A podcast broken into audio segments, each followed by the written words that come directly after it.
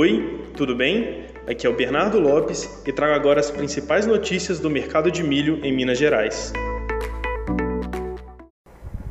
Início da segunda semana de maio no mercado de grãos mineiro. A princípio, o cenário se manteve muito similar ao reportado ao longo dos últimos dias na última semana, com negociações pontuais e bom avanço da colheita do milho verão aqui no estado de Minas Gerais. A ver qual será a atitude das pontas compradoras, já que haverá maior disponibilidade no milho no mercado. Os preços seguem rondando o valor de 80 reais, com variações de até R$ 3, 4 reais, tanto acima quanto abaixo, dependendo da microrregião do estado. A região do Triângulo Mineiro continua sendo uma das mais aquecidas nesses últimos dias.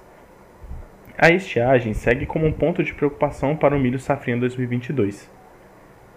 Essas foram as principais notícias do mercado de grãos mineiro desta segunda. Continue ligado conosco para mais atualizações ao longo da semana.